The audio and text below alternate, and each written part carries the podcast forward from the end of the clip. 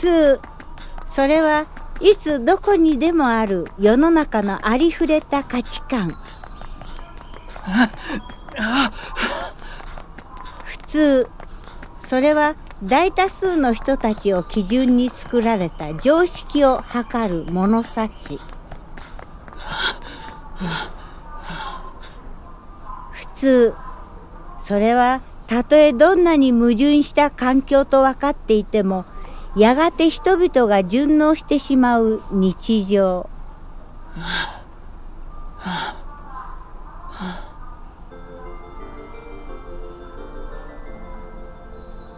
2番線から上り列車が発車いたします。ドアが閉まりますからご注意ください。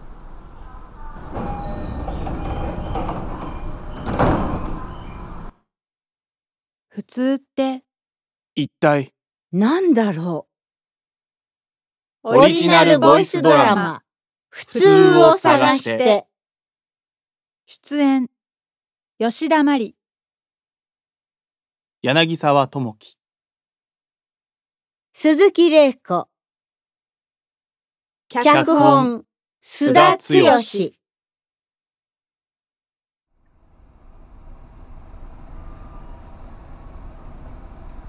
2020年人々を不安の渦に巻き込んだあの出来事がようやく落ち着き始めた11月のある日の夕方。東京で生まれ育った私小高凛は北関東のとある町にいた。これまで修学旅行を除いて都県境を越えたことがなくもともと旅行好きでもないので外の世界を知らない。かといってそれを不自由に思ったことはない。日常生活のほとんどが東京という場所で事足りてしまうからだ。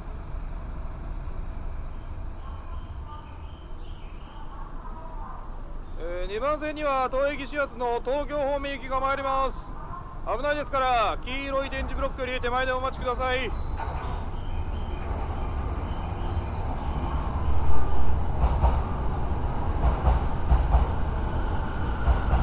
私はある理由でここへ来ていた。それは普通。これまで私が知ることのなかった普通というものを探しに。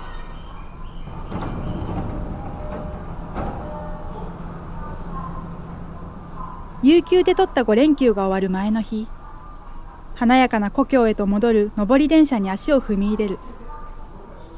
ここと向こうは同じ一本の線路でつながっているというのにどうしてこうも雰囲気が違うのか。と遠くの方から足音が近づいてきた。やがて私の目は階段からホームへと駆け上がってくる一人の人物を捉えた。見た目は体格のがっちりとした30代半ばくらいの男性。きっとこの町の生まれなのだろう。だがどこかこの地の空気に染まりきれてない。そんな気がした。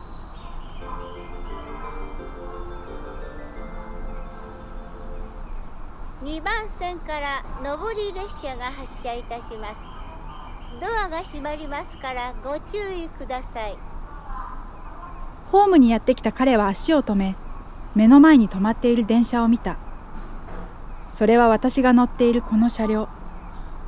彼は行き先を見つめそして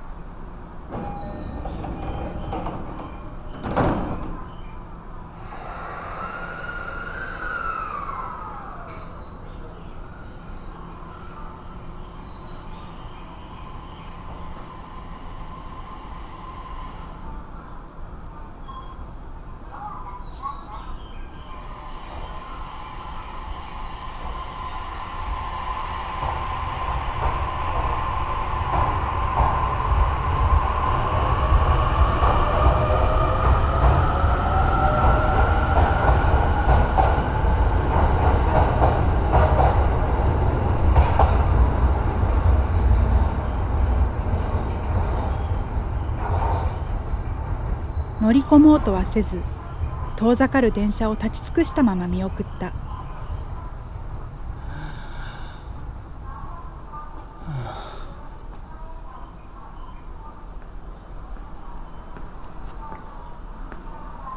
気づくと私はホームへ降りていた。さっき彼がとった一連の行動が心の奥でなぜか引っかかったのだ。私はさっき起きた出来事を思い返していた。駆け込み乗車にしてはまだだいぶ余裕があった。なのにどうして彼はあの場で立ち止まったまま何もしなかったのか。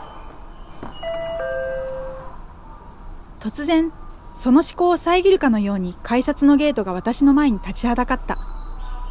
一旦通った改札へ戻っていたことをすっかり忘れていたのだ。目の前の予期せぬトラブルにあたふたしていると左側。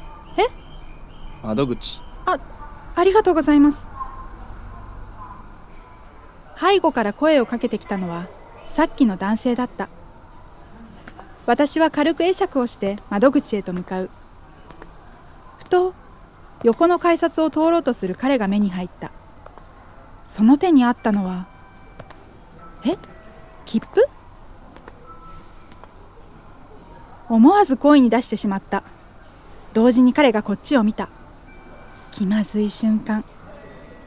しかし彼は何事もなかったかのように再び歩き出した。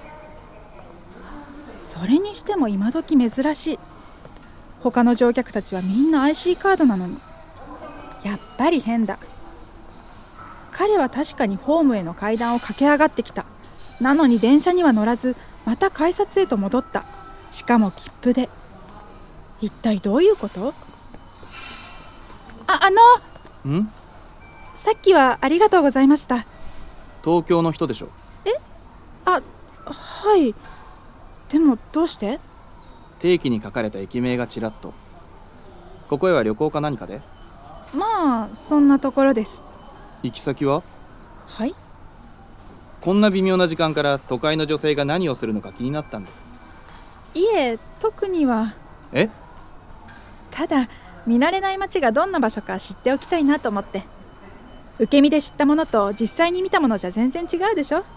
百聞は一見にしかずって言いますし。なかなか珍しい客人だな。思い立ったらすぐ行動が座右の銘なので。考えるだけで何もしないよかマシだけど。ところで有名な場所ってどこかありますか？この辺だとショッピングモールくらいしかないよ。テーマパークもあるけどだいぶ遠いしこの時間じゃもう閉まっちゃってる。そもそもこの街をどうで巡ろうだなんて車社会の地方ではかなり無茶だよ。そうですか。とはいえ街中なら少しだけ案内できる。ちっちゃい軽だけどよかったら乗ってくかい。えいいんですか？餅は餅屋。生粋の地元民に何でも聞いてくれ。ありがとうございます。正直怪しまれたかもしれないだがそれでも話しかけずにはいられなかった。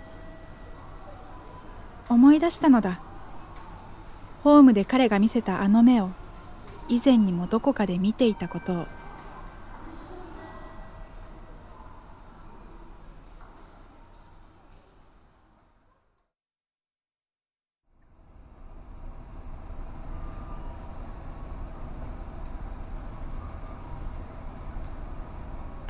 あれどうしました？いやまさかそんなスムーズに乗り込んでくるとは思わなかったから。すいません。ソーシャルディスタンス取ってなかったですよね。いやそういうことじゃなくて普通女性って見ず知らずの男を警戒すると思うんだけど。え？もうなんとなく顔を見ればどういう人かわかるんで。え？いやぶっちゃけそういうことをしなさそうだなって。ちょっと待ってそれは俺が紳士ってこと？それとも装飾ってこと？案内お願いしますはい。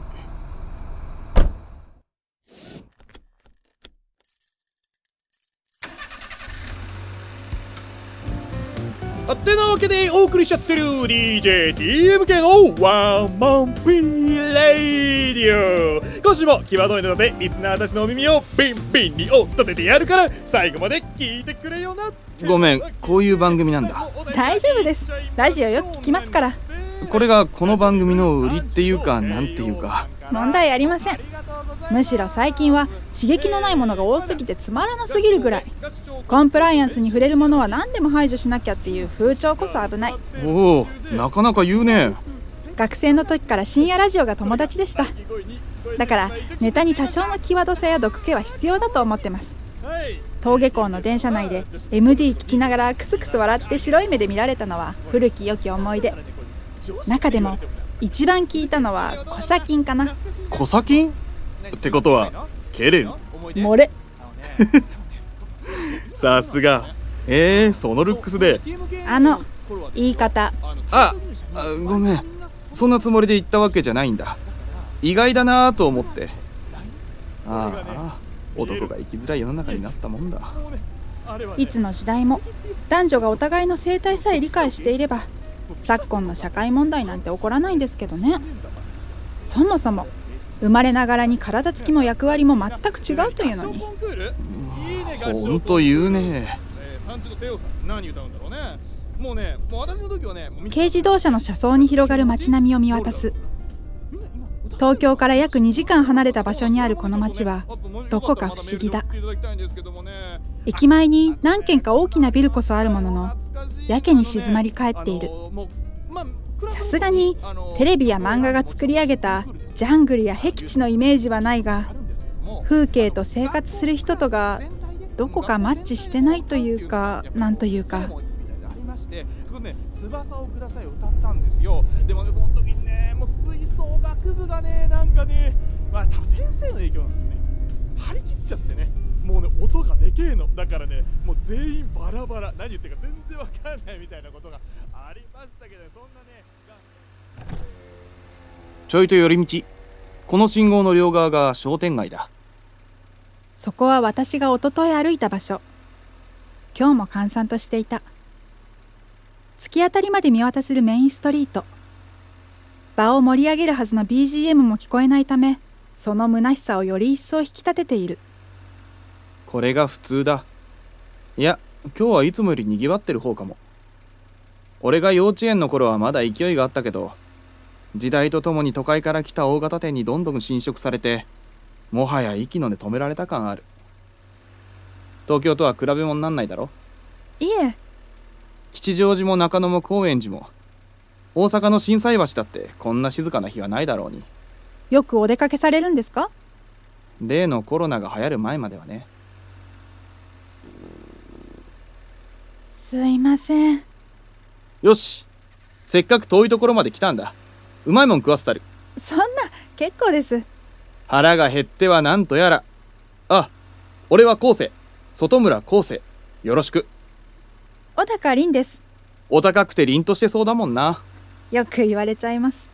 俺のは失敗成功の成功を漢字でひっくり返して後世だから逆立ちして歩いたら大物になれるんだけどなあはははうん最高の余地ありだな。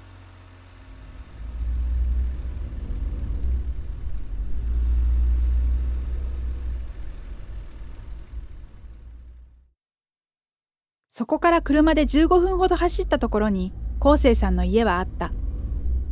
街が見渡せる小高い丘の上に建てられた閑静な住宅街の一角。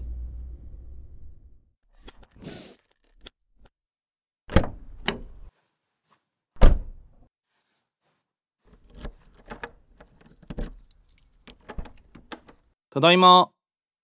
すると奥から小柄な女性が現れた。年は60半ば過ぎくらい。動きにキレがあってとても軽やかだ。おかえり。お邪魔します。あら。え、どちら様？ちょっとした知り合い。小高凛と申します。はじめまして。外村和恵です。こっちに使用できたらしいんだ。街中見たいって言うんでどこで乗っけた？剣道それとも環状線。いやナンパじゃねえから。送りバントと思わせてホームラン打つとはとんだバスターだね。だけどこんなに素敵な人お前にはもったいないわ。悪かったな。散らかってますけどどうぞゆっくりしていってくださいね。ありがとうございます。それにしても綺麗な家だ。そして広い地方ならではの特権だろう。実はこの町へ来た初日ここによく似た作りの家を見てきた。でもあの時は門の前できびすを返してしまった。あの人はこの町で一体どのような暮らしをしていたのだろうか。そうこうしているうちに昴生さんは慣れた手つきで料理を始めた。アウトドアでもやっているのだろうか。まるであの藤岡弘を彷彿させるワイルドな腕さばきだ。ほんとわかりやすい。はい。あの子女気ないから久々の可愛い子ちゃん相手に喜んでるのよ。そんな可愛い子ちゃんだなんて。あんなに元気な姿いつ以来だろう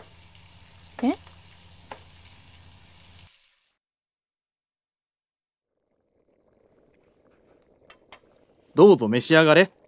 うわー美味しそう。鍋なんて久しぶりだわ。そりゃお客様に失礼なもん出せないだろ。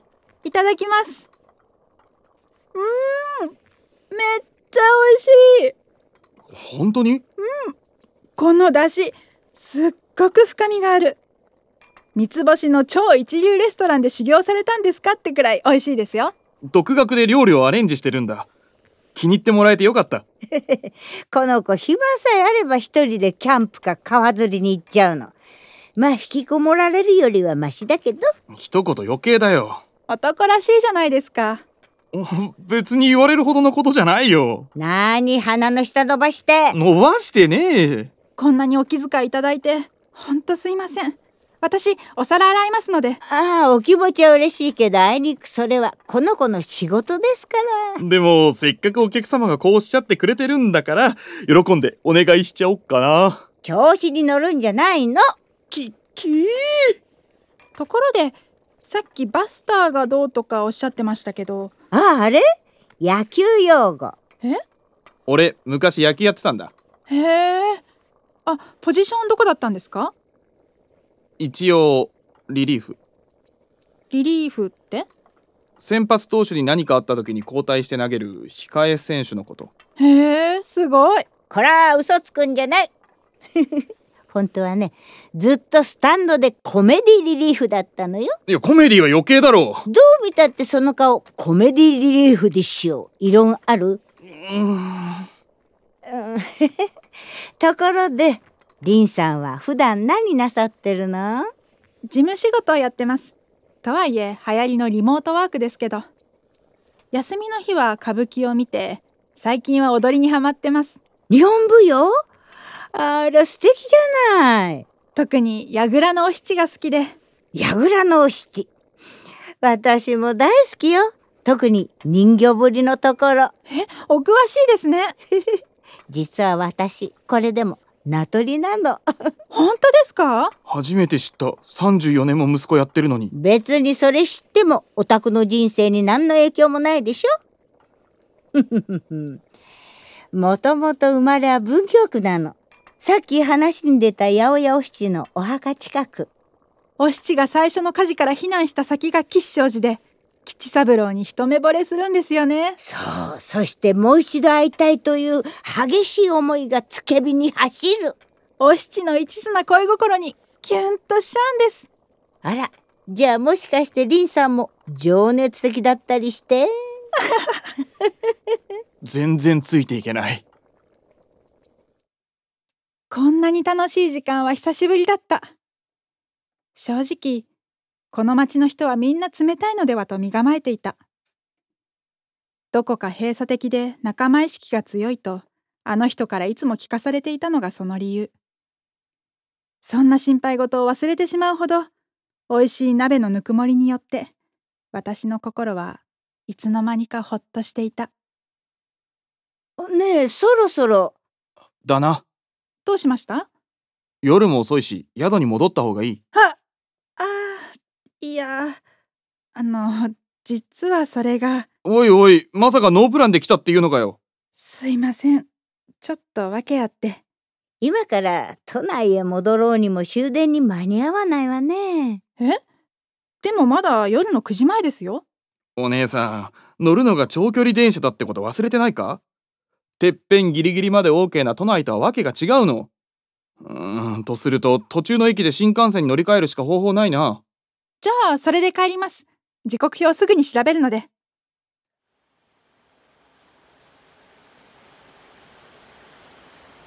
あら雲行きが怪しくなってきたわね。氷まで降ってきた。夕方から崩れるとラジオで言ってたけどまさかこんなんなるとは。天気予報はどうなってるのかしら。関東北部は今夜にかけて大荒れの天気になりますので十分ご注意ください。これじゃあ出らんねえな。10月に発生した明日の予定は？いえ休みなので問題は何も。なら泊まってってちょうだい。おふくろ何？困った人を見捨てるの？そういうわけじゃないけど。さてはリンさんがいると変な気を起こすかもしれないとか思ってるんじゃないだろうね。そんな分別もないような大人じゃねえよいいんですか？困った時は助け合うのが人ってもんでしょ、ありがとうございます。えーさてそうと決まれば。準備するんだろ？俺がやっとく。あああなたお皿でも洗ってなさい。年考えろよ。まったく。お手数おかけします。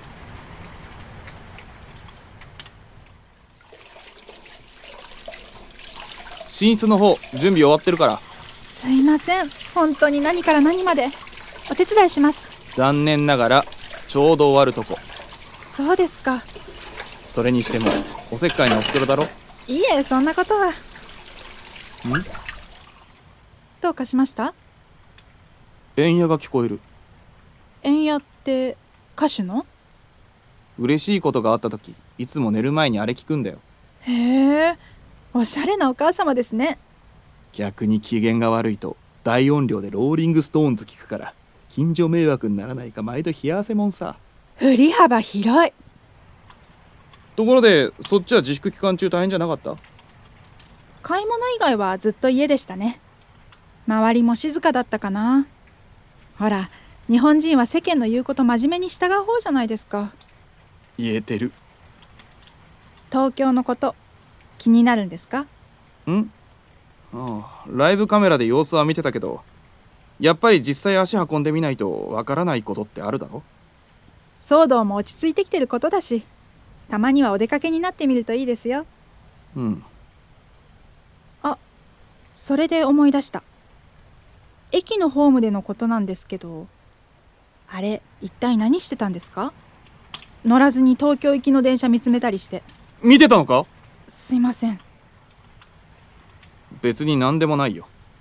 でも切符使うなんて今時珍しいからずっと気になってたんです。大切な誰かを追いかけて見送ったようには見えなかったしそれに。持ってたのはただの入場券だ。え？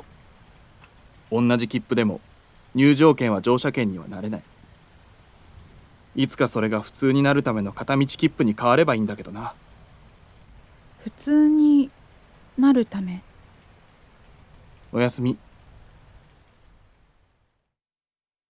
その晩連休中にスマホで撮ったこの街の写真を見返していた。都会とは違う空気街並み人の心。ここへ来た本来の目的からそれらすべてを少しでも吸収しようと努めた。明日休みが終わる。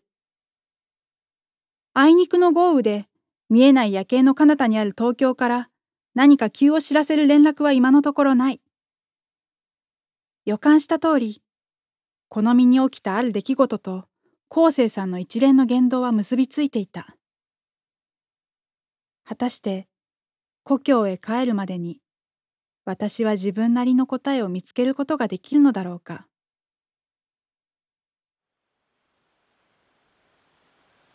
うん。うんまたか。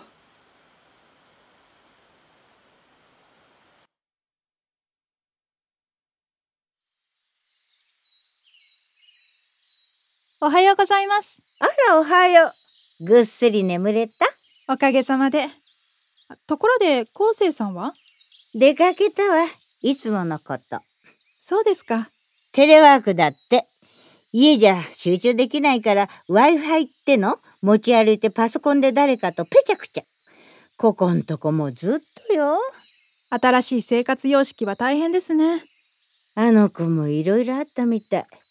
もう大人だから首突っ込まないようにしてるけど。ところで、何かお手伝いさせてください。いいのよ。あなたはお客様なんだから。ゆっくりしてて。でもごちそうにもなって何もできないのはさすがに心苦しいです。それじゃ庭を生えてくれる？喜んで。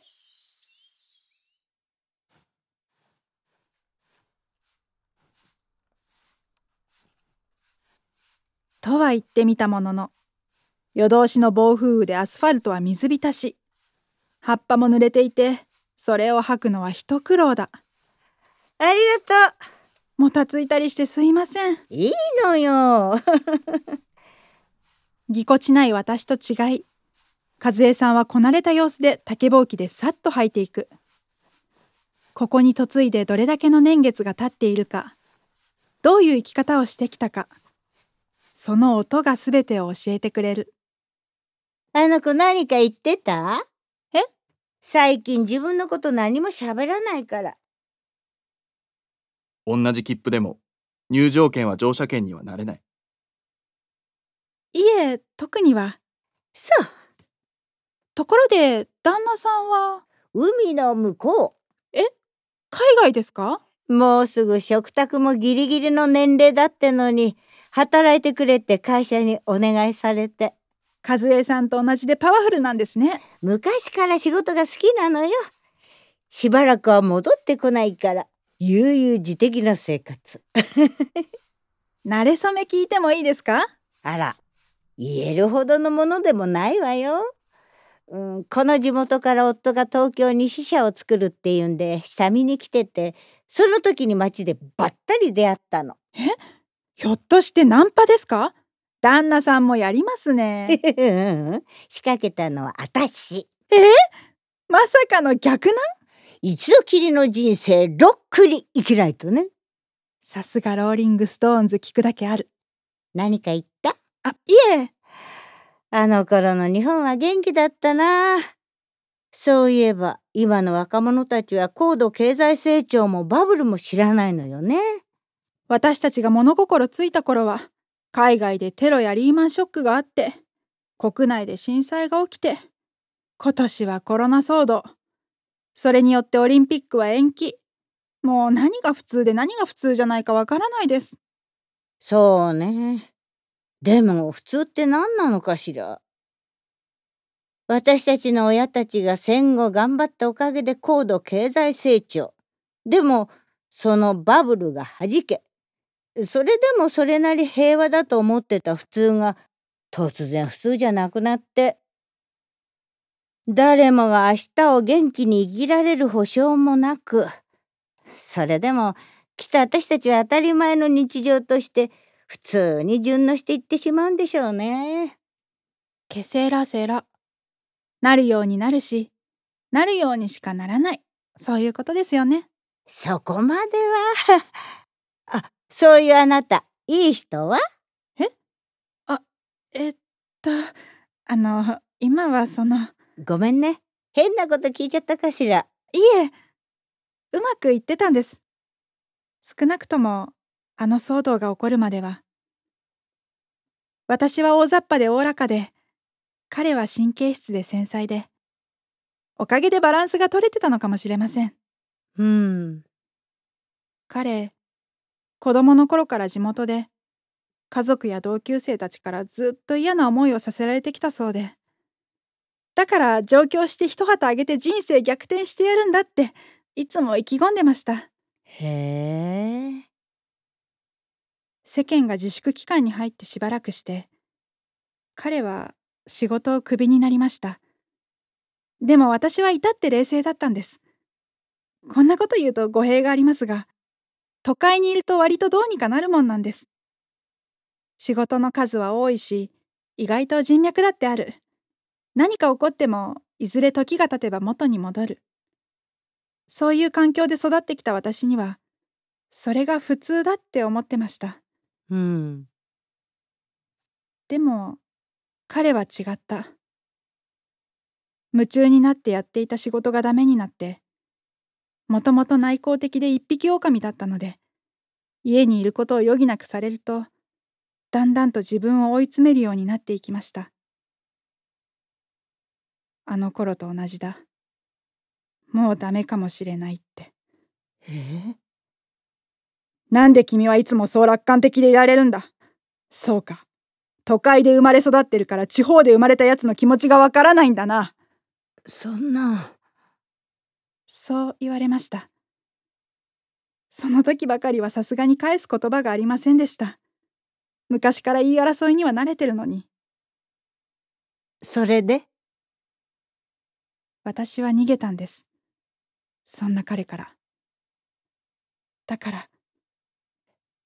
やっぱりね。実はここ、彼の地元なんです。まさか、わざわざ会いに来たっていうの？いえ、今も彼は東京に。じゃあ、どうして？普通を知りたかったんです。彼にとっての普通が何なのかを。これまで聞かされてきたことが本当かどうか。でも、もう別れたんでしょ？いくら申し訳ないからってそこまでしなくてもどんなにスマホや交通手段が発達しても都会と地方の格差は縮まらないし故郷で染みついた普通という価値観はなかなか消えないんだろうなってだったらその土地を歩いて少しでも感じられるものがあるかもしれないと思ってきたんですせめてもの罪滅ぼしになればと驚いたでしょ？何もなくて。いえ、そんなことは。大丈夫。リンさんならすぐに次が見つかるわ。電車と男は追わないもの。ただ、そう簡単に追わないほど非常にもなれなくて。そうね。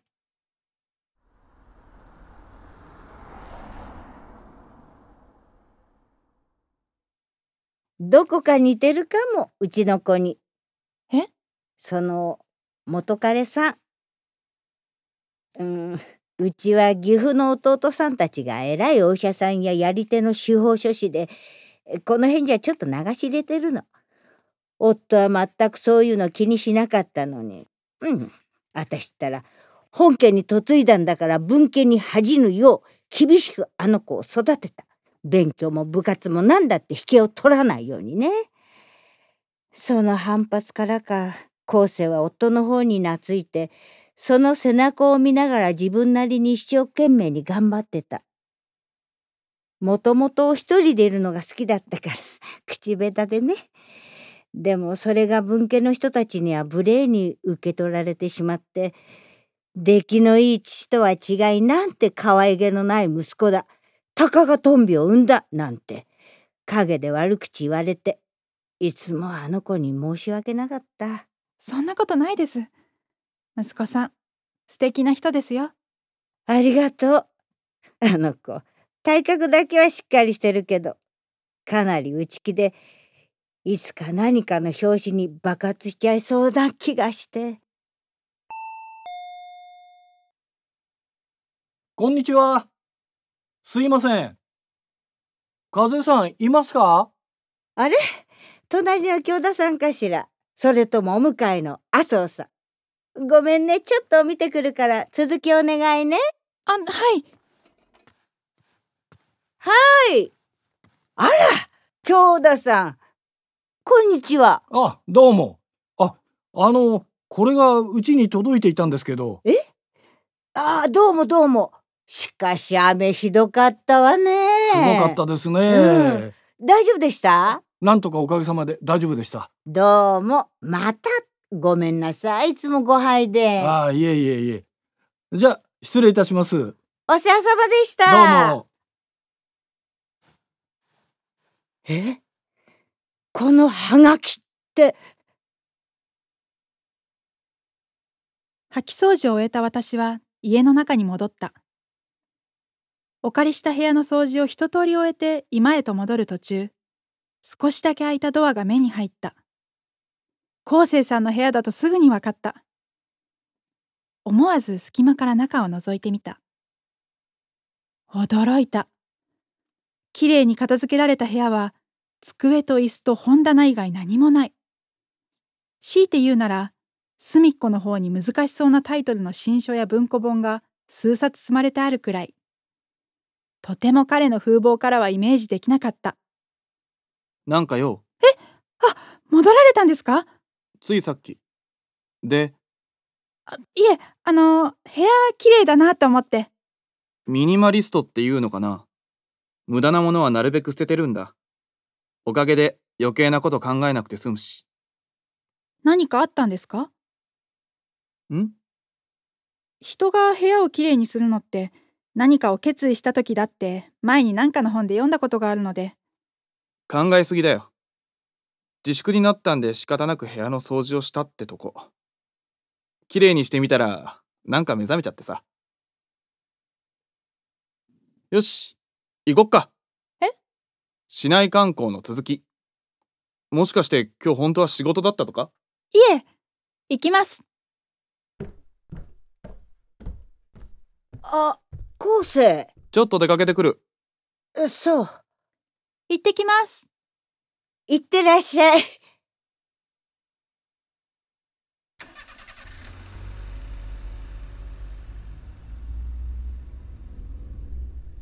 運転席の前に広がるのは見慣れすぎた風景だが助手席から眺める彼女の目にはさぞ珍しく映っているのだろう昨日彼女はなぜ声をかけてきたのかなぜ俺の行動を知りたがるのか。それがずっと気になっていた。助手席にいるその女性は時折スマホを見ながら何かを心配している。本当は何か別の目的でここへ来たんだろう？頃合いを見計らってそう言いかけたが会って間もない女性に根掘り葉掘り聞くのはさすがに気が引けた。うわずいぶんと広い駐車場ですね。ここらのホームセンターなんてどこもそうだよ。普段からあんなに混むんですか？まさに一極集中の代表的副産物。加えて電車もバスも数分ごとに来ないし夜はほとんど真っ暗で店に新商品が並ぶのも時間がかかる。だけど空気は美味しいです。それに。なければないでいいから。すいません流れを変えよう。こういうドライブには音楽がもってこいだな。運転中なんであんたに任せた。カーナビに曲入ってるから適当に選んで。あいや急にそんなこと言われても。えー、っとあエイリアンズキリンジ聞かれるんですか？とても味わい深いからね。世の中暗いニュースばかりだろ。せめてドライブの時くらいほっとしたいのさ。今の時間帯や絵的には車と女が合いそうですけどね。残念。あいにくこの車フェアレディじゃないんだな。あてかこれ分かる人にしか分からないネタですよね。だからこそいいんだろ？弟の安之さんがソロになってからはほとんど聞かなくなっちゃったな。兄の高木さんによるキリンジも名曲ばかりだよ。恋の気配とかあの子は誰とか言わせたいとか。あ確かこのカーナビにプレイリストがあるはず。探します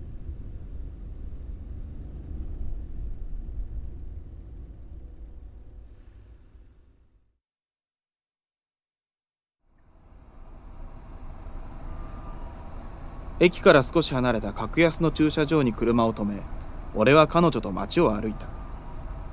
歩道橋の上から並木道を眺めたりビルの間の狭い道を歩いたり。それにしてもこんな風に女性を連れて歩くなんていつ以来だろう。男子校出身の俺にはまるで遅れてきた青春のように心はどこか清々しかった。テナント募集中。えー、こんなに大きな建物なのに？昔は有名なデパートだったんだ。部活帰りよくゲーセンに行っては貯めたお年玉つぎ込んでたな。今はプリクラやメダルゲームが主役だからビデオゲーム派の俺にとっては肩身が狭いのなんの。ビデオゲームって駄菓子屋とかおもちゃ屋の入り口にあるあれですか？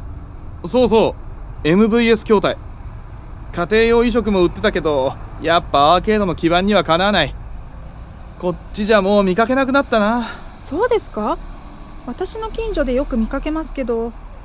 そりゃそっちは都会ですもの。ああこんなとこにも格差感じるなんて。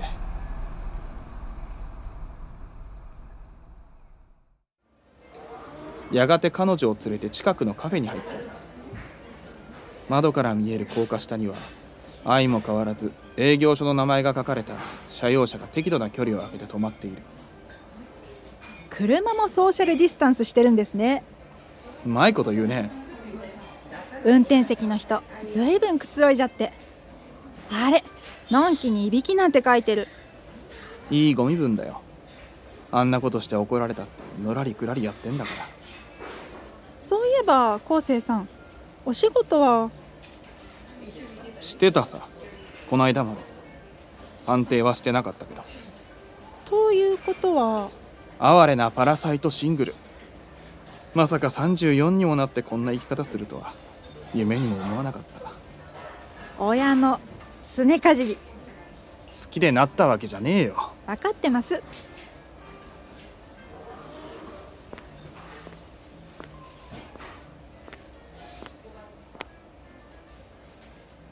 5年近くフルタイムで営業のバイトだった。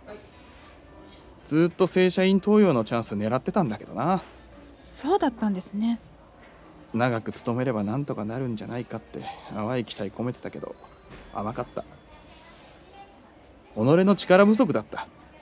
そこへコロナがやってきてダメ押し。昔から営業向きの顔だと言われてるだけに皮肉なもんだな子供の頃はどんなことも努力すればなんとかなると思ってた。でもどうにもならないことだってある。仕事や恋愛の悩みがいつの時代も消えてなくならないのはそういったことが原因なのかもな。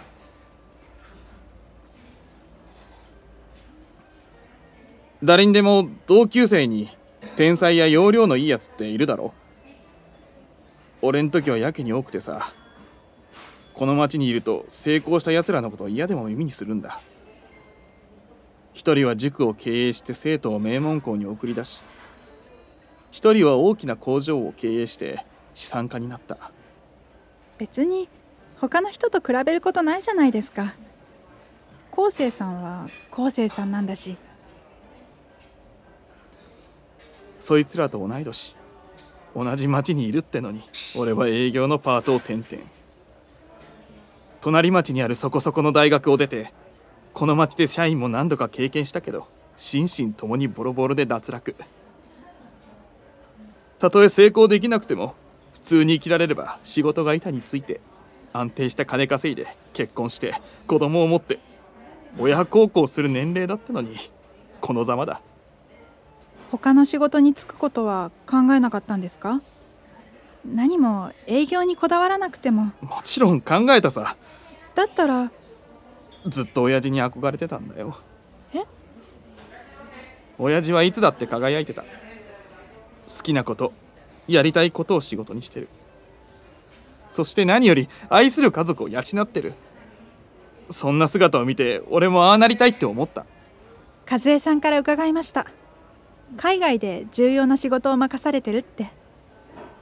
人から頼られるってすごい。社会人ってかっこいい大きくなったらあんな大人になろうってワクワクしてた。だからやりたいことやろうと決めて広告代理店の営業に新卒で入った。でも険しい顔してタバコを食い出した上司から毎日ネチネチ言われ続けた。お前は社会人としてなってないし可愛げがない。だから教える仕事など何もないって。そんな。別に間違っていない仕事は見て盗んで一度で覚え物事の先を読んで周りに気を使いどんな理不尽にも耐え好きあらばへりくだって上司にごまをする。それが社会人としての普通だ。裏を返せば俺にはそれができない。野球部で社会のルールは学んできたはずなのに同時にどんなにやりたくてもできないことがあると分かった。分かってたけど受け入れたくなかったもしそうしたら自分が普通じゃないことを認めてしまうし世間に求められるその普通が自分にとってどれだけ大変か思い知るからあんなすごい親父の子なのにね出来のいい父とは違いなんて可愛げのない息子だ。たかがトンビを産んだなんて陰で悪口言われていつもあの子に申し訳なかった。和江さんには相談したんですか？もうそんな年じゃない。まだ34でしょ？私も34ですよ。今からだって全然遅くないです。むしろこれからじゃないですか。あんたはここの生まれか？それがこの町で生まれ育った男に対してかける励ましの言葉なのか？無理もない。あんたは都会で生まれ育ってるから地方で生まれたやつの気持ちなんてわからないもんなでも卑屈になる必要なんてないです。たとえダメだったとしても次に進めばいいじゃないですか。どんなに大変でも頑張って生きてればいつかきっともう努力や苦労なんてごめんなんだ。昴生さん。こんなことを言えた義理じゃないけどこれまでたくさん努力してきたしそれなりに苦労だってしてきたんだ。じゃあこの世の誰もが努力や苦労をすれば幸せになれるっていうのか？根性で頑張ればみんな成功できるっていうのか？それは。普通になれるやつがいるなら普通になれないやつだっているんだ。この世は不公平だし。これからも公平になるなんてことは決してない。それだったらせめて普通になれないやつが普通でいられる場所を探したっていいじゃねえか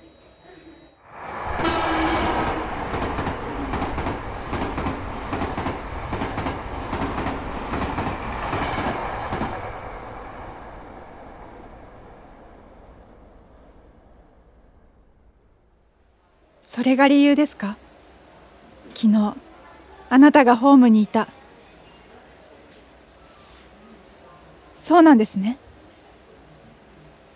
この間までいた職場の休憩室にでっかいテレビがあってさドラマのシーンで都内の交差点をたくさんの人たちが歩いてたんだ。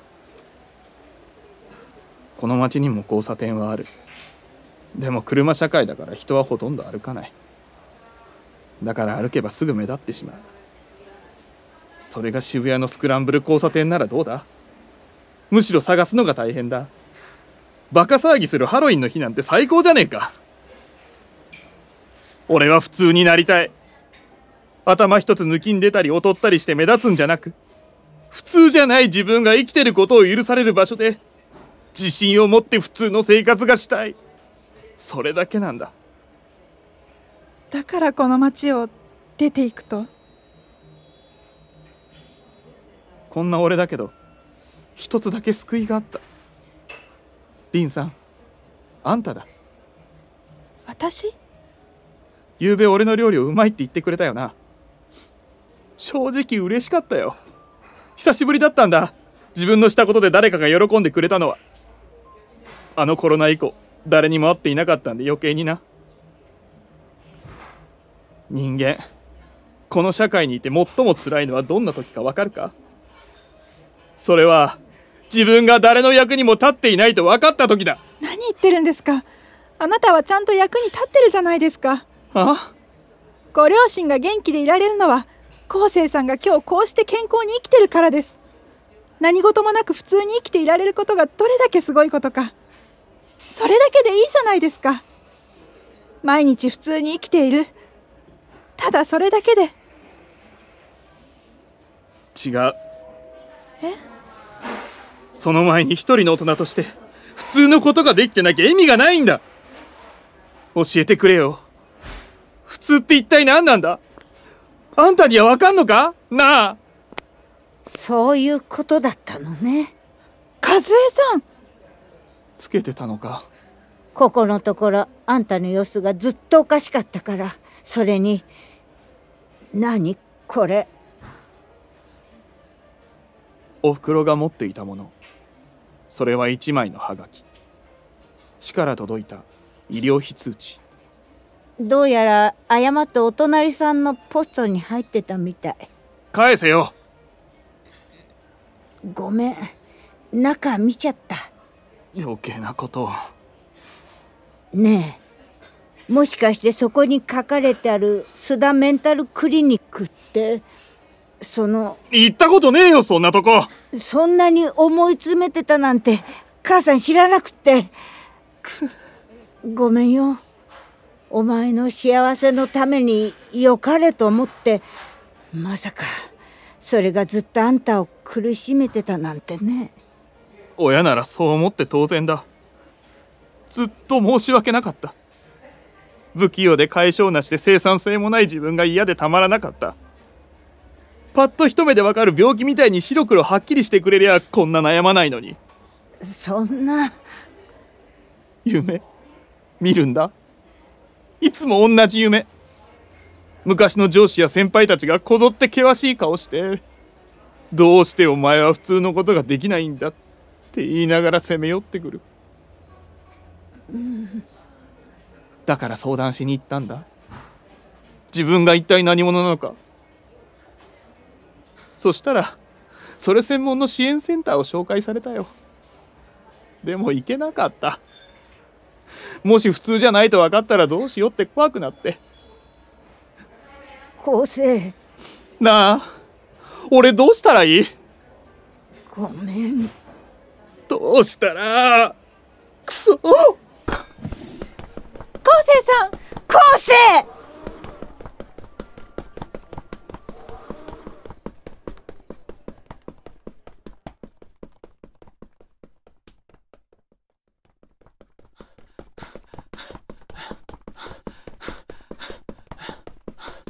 部屋にあった思い出たちは自粛という有り余った時間を使い全て捨てた。そうすれば嫌なことを忘れられるし新しい門出にふさわしくなる。気づけば34年。ずっとこの町で暮らしてきた。慣れ親しんだこの地はのどかで美しくそれなりに思い入れもある。だがこれからも生活していくにはあまりにもハードルが高い。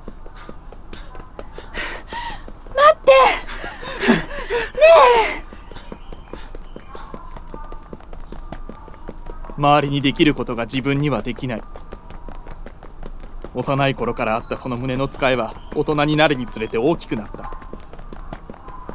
できて当たり前という普通を押し付けられているようで嫌だった。地方ではそれが特に顕著だ。だからこそ負けないように恋も仕事も何とか成功しようと一生懸命やってきた。が結果は散々たるものだった降りて私聞いて。この電車最新型なんだ。あんたが乗ってきたのもそう。え？こんな地方の駅にも止まってくれるから嬉しくてさ。こいつがこのホームにやってくるたび思うんだ。はるばる東京からやってきたんだなって。少し休んだら折り返してまた東京へ向かっていくんだなってこのままこいつに乗っていれば俺を普通になれる場所へ運んでいってくれるかもしれない。彼もあなたと同じ目をしてた。なんだよいきなり。私の彼。だから何を言ってるのかさっぱり。普通になりたいって。は？そう言って自粛期間中に部屋で自殺図ったの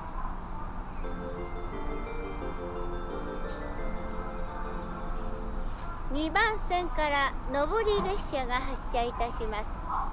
ドアが閉まりますからご注意ください。昴生さん昴生。この電車は上野東京ライン東海道線特通熱海行きです。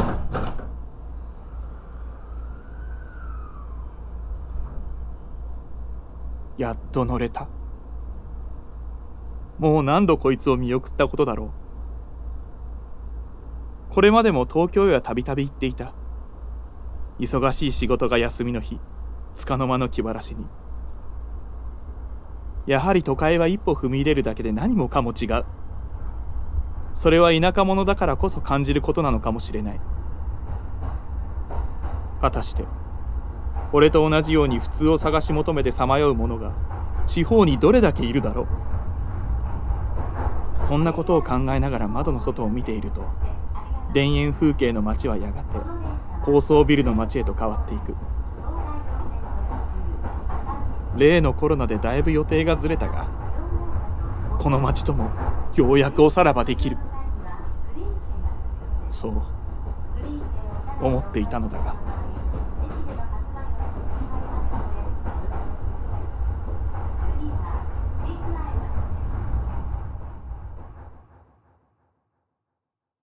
乗れねえよ。こんな入場券じゃ。昴生さん。昴生。教えてくれ凛さん。さっきの続きを。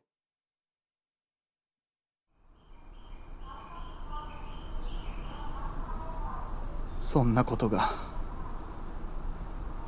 彼はあなたと同じように普通を探して上京したんですやっと自分にできる仕事を見つけて初めて自信が持てるようになって一人前に稼げるようになった矢先あのコロナ騒動が起きてそれで？ダブって見えたんだな。だからあんた昨日俺に声を。ええ。誰だって自信を持っていたいんだよ。仕事ができる。信頼される。異性にモテる男は特にそういった生きがいを求める。でもなぜかそれが年々難しくなってるような気がしてさ。せっかくいい国に生まれて未来のために俺たち若者が頑張らなきゃいけないって時なのに。それで彼はどうなったの？ずっと眠ったままで今も意識なくて。そだからこの町に来たんです。何が彼をああいう風にしてしまったのか。一体どんな生き方をしてきたのかって。それを少しでも分かりたい。そう思って。求めてた答えは見つかったのか？だろうな。確かに私はよそ者でこの町の普通が分かりません。でもほんの少しでも理解するように努めることが私のやるべきことだ。彼の心を救うためだ。そう思ってます。これまでもこれからも。う回復するといいわね。はい。言おうかどうか迷ってたんだけど。実は都内の食品メーカーから味の研究開発をやらないかって声かけられてて。人事の方とオンラインでずっと話してたんだでもまだ返事できてない。どうして？なんだかんだこの町には思うとこあるしそれに。それに？俺が東京行ったらもしもの時誰がおふくろの面倒を見るんだよ。なんだ？そんなこと。は冗談じゃないわよ。そんな。年寄り扱いしないでよ。私はねあんたの母親よあんたの孫だけじゃなくひ孫の面倒まで見てやるんだから。分かった？おふくろ。あんたもし10年20年して同じことを思った時決して後悔しないと自分に約束できる？人間ってのはねとってもいい加減な生き物なの。自分にダメだと言い聞かせたら心はそれが本当なんだと思い込んでしまう。嘘も100回言えば真実になるようにね人生は一度きり。やりたいことがあるなら早くやること。はい。だからこれ。やればいいでしょ？おふくろが手にしていたのは一枚の乗車券。そこに書かれた行き先は？だけど一つ約束してちょうだい。え？あんたにとっての普通が何かわかるまでは決して戻ってこないこと。向こうはこっちより華やかで美しいけどその分いろんな毒や欲が溢れてる。ここと違って逃げ込める場所なんかないんだから。まみれなさい。まみれてまみれて。清濁合わせ飲める普通の男になりなさい。その入場券は私が持って帰るから。おふくろ。うん泣くんじゃないよ。男でしょ。泣いてねえよ。もし彼がん？もし彼がお二人に会ってたら少しは違ってたのかな。凛さん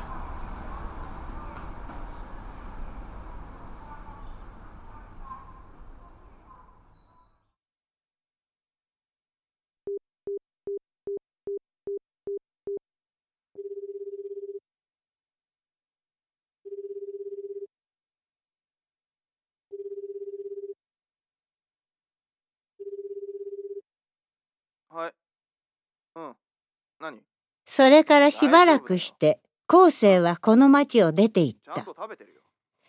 たまに心配になって電話するがいつも不機嫌な対応をしてくる。それはうまくやれてる何よりの証拠。思えばこの家で一人きりになったのは初めて。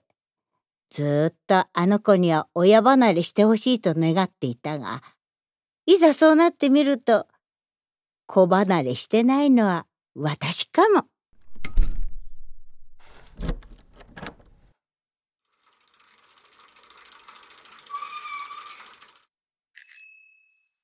おはようございます。あら、りんちゃん。おはよう。こっちには慣れた？それが全然、奥が深すぎて。彼、その、残念だったわね。いえ、覚悟はしてましたから。それより、お出かけですか？そう。ようやく夫が帰ってくるの。だから、羽田へ迎えに。どうかお気をつけて。あの子も合流するから久しぶりに家族みんなでランチかな？昴生さん相変わらず元気そうなんでほっとしてますあら可愛い子ちゃんとは喜んで連絡取り合うのね私にはいつも不愛想なのにきっと恥ずかしいんですよ親子ってそういうもんじゃないですかまったくねあの子には子供3人分の手間がかかってるっていうのにそれほど愛情があるってことですね あ、もうすぐ電車が来ちゃう。あ、すいません。ではまた。うん、困ったことがあったらいつでもいらっしゃいね。いつもお世話になってるじゃないですか。それもそうね。では。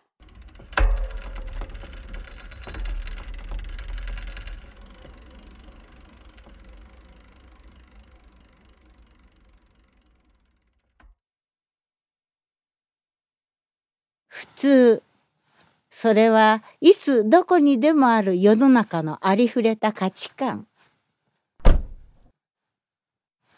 普通それは大多数の人たちを基準に作られた常識を測る物差し。普通とは安心を得るものであると同時に不安にもさせられるものである。では普通とは一体何なのか。平和な日常という普通が根底から覆されてしまった今それを考えずにはいられない。おそらく私たちはいつものように新しい普通の生活へと順応していってしまうだろう。大切なのはその普通がどんなものかを日々絶え間なく探し続けることではないだろうか。今この世界は果てしなく凍てついた不幸な冬かもしれない。しかし、どんなに長い冬も暖かな春の訪れとともにいつか終わりを告げる。冬来たりなば春遠からじ。